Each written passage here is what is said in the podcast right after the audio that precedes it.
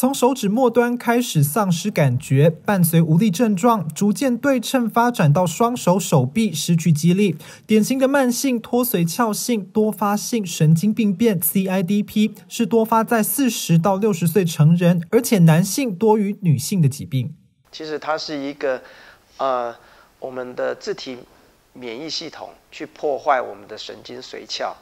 那神经髓鞘是什么？其实就是神经的外层。那打个比方，其实就像电线包着一个外膜一样。那这个外膜它的作用在保护神经，以及帮助神经的传导。那我们的 CIDP 这一种疾病，就是免疫细胞免疫去以及抗体去攻击我们这个神经髓鞘，造成神经髓鞘的破坏。那造成神经髓鞘的发炎。CIDP 的诊断不容易，需要根据综合临床病史、神经理学检查、神经电生理检查，甚至脑脊髓液检测，并排除其他疾病的可能性。必要时得采取神经病理切片确认诊断。如果没有及时治疗，可能导致无法复原的残疾情形。目前治疗以类固醇、血浆置换及免疫球蛋白为主。类固醇治疗，第一个当然它是一个简单又。便宜的一个治疗方式，不过大家都知道，类固醇治疗长期使用的话，常常会产生很多的一个副作用，包括常见的月亮脸、水牛肩。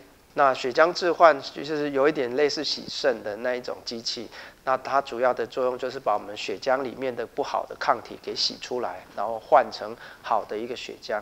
那这种方式通常需要住院，比较被推广的其实是第三种治疗方式，所谓的。啊，IVIG 就是静脉注射免疫球蛋白的一个治疗方式，一个治疗疗程大概是三到五天。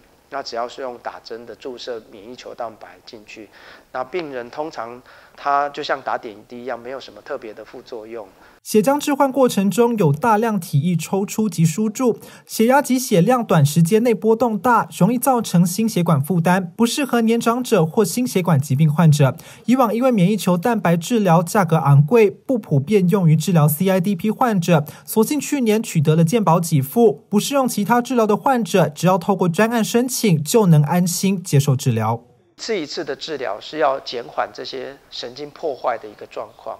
那你如果不去治疗的话，它还是持续会破坏这些神经，所以我们还是需要啊规律性啊一段时间就需要做啊免疫球蛋白的治疗。